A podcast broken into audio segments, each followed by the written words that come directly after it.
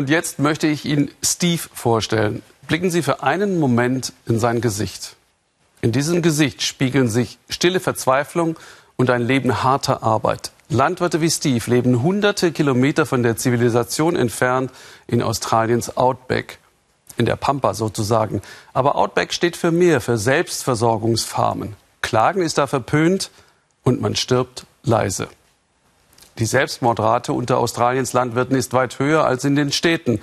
Und als Outback gelten drei Viertel Australiens. Sandra Razzo hat einige Bauern dazu gebracht, darüber zu reden. Und sie zeigt, woher Hilfe kommt. Steve German, Farmer, 47 Jahre, zweimal am Rande des Selbstmords.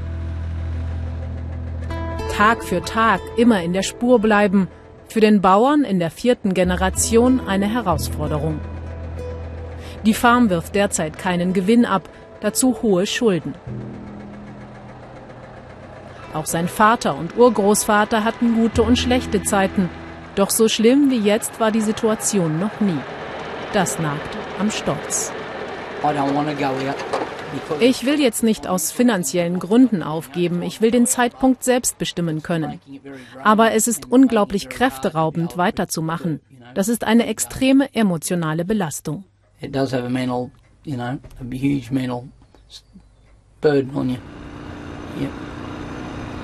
Der Abnahmepreis für Kuhmilch ist in den vergangenen drei Jahren um fast 20 Prozent gesunken. Dazu kam eine Dürre. Steve German musste innerhalb von vier Monaten 57 Kälber notschlachten, weil er sich das Futter nicht mehr leisten konnte. Irgendwann trieb ihn das an den Rande des Selbstmords.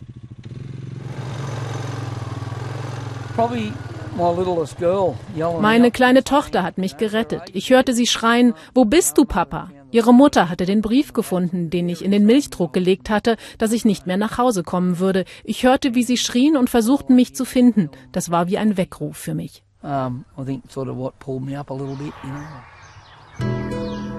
Mary Guy, 56 Jahre, Witwe.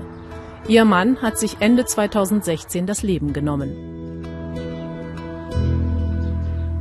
James war immer ein starker, lebensfroher Mann, erzählt Mary. Doch obwohl sie nebenbei als Krankenschwester hinzuverdient, reicht irgendwann das Geld nicht mehr. Er war Bauer, seitdem er 15 war, und wir hatten die Entscheidung getroffen, die Farm zu verkaufen, weil alles den Bach runterging. Wir wollten nicht warten, bis die Bank uns rausschmeißt. Eine rationale Entscheidung, mit der ihr Mann emotional nicht klarkommt. James erhängt sich. Das hier ist unsere Art zu leben, kein Job. Wir atmen das Land. Bauern lieben das wirklich, bis hin zur Selbstaufgabe.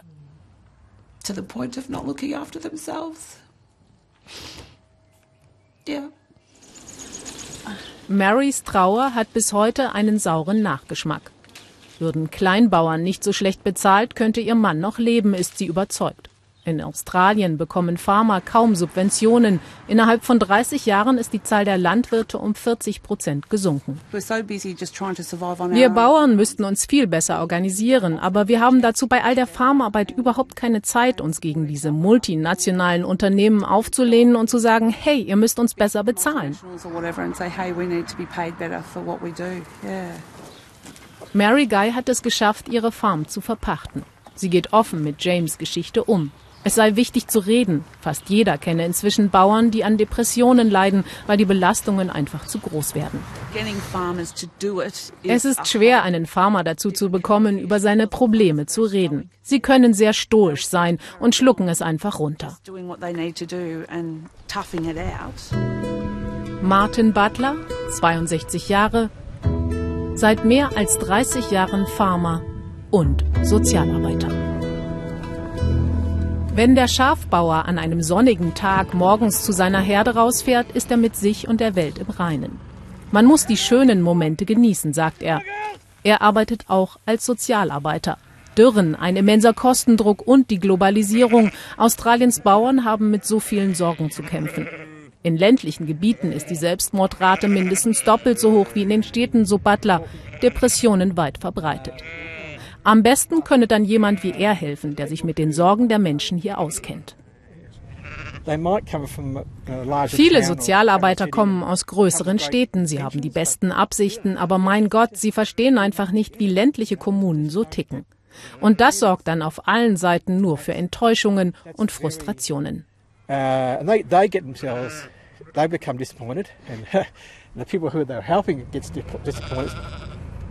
Martin Butler fährt dorthin, wo er die meisten Bauern trifft. In den Wollabray Landwirtschaftsladen, die Kontaktbörse hier in der Gegend.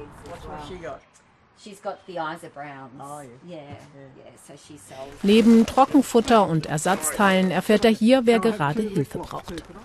Manchmal ist es nur ein Gespräch, manchmal vermittelt er auch Kontakte zu Ärzten oder Finanzexperten in der Stadt. Wenn du in Melbourne oder in Sydney lebst und unter Depressionen leidest, hast du natürlich alle möglichen ärztlichen und sozialen Einrichtungen direkt vor der Tür.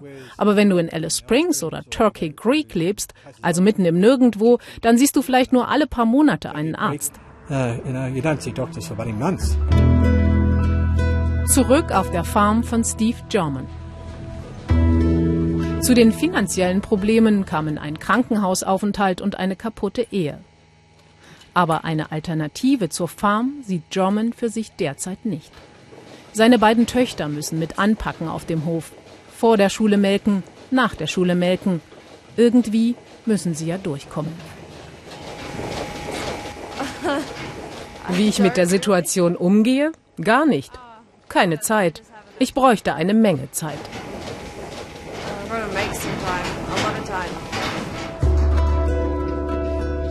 Steve Jorman hat inzwischen eine Therapeutin in der Stadt.